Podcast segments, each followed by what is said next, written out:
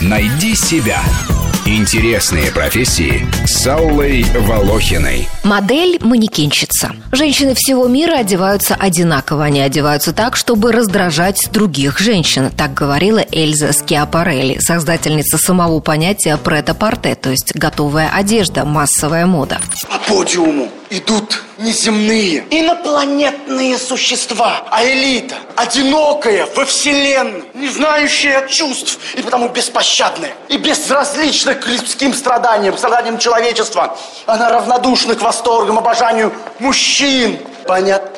Первые манекенщицы появились еще в XIX веке, конечно же, во Франции. А первое дефиле в России состоялось до революции в 1911 году. Прибывший из Парижа с десантом красавец кутюрье Пол Пуаре потряс московский бомонд. В 20-х годах на подиумы Европы вышли эмигрировавшие русские аристократки. Остались воспоминания современников о том, что они обладали особым изяществом, достоинством и элегантностью. А в показах одежды в России не чурались участвовать в те времена ведущие актрисы актрисы московских театров и любовь Маяковского Лиля Брик. Даже во время войны в 1944 году в Москве был организован общесоюзный дом модели со своим штатом манекенщиц. Помните сцену из фильма «Место встречи изменить нельзя»? Первый показ мод после войны, который вела любовница Фокса Соболевская. Моды 45-го.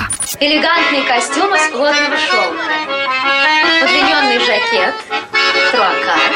Отделка тесьма. Юбка оформлена мелкими складками, застроченными до линии бедра. В 90-х профессия модели достигла пика своей популярности. Топ-модели затмили поп-звезд и актрис Голливуда. Однако золотой век королев обложек оказался недолгим. Сегодня так взлетать не дают уже никому. Хотя звезды на подиуме загораются постоянно. И сегодня самая знаменитая манекенщица – это андрогин Андрей Пежич. Блин, чуть не забыл. У тебя есть там такая м, Соколова? Ну, швея, что ли, я не знаю. А, это Галя из Ростова. Во-во-во, Поставь ее сегодня на подиум как э, модель. Она же не манекенщица. И какая разница, меня брателло попросил. Ага, а может мне еще уборщицу на язык вывести?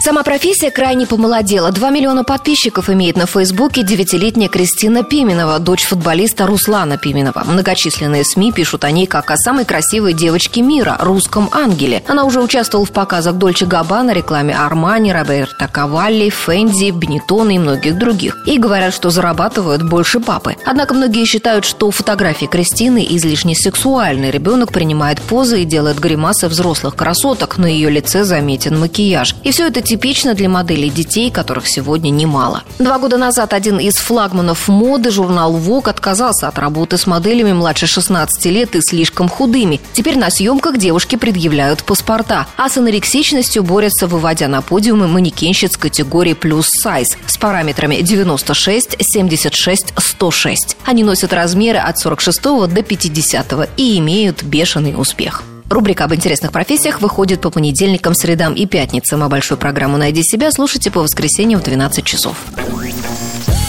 Найди себя. Интересные профессии с Аллой Волохиной.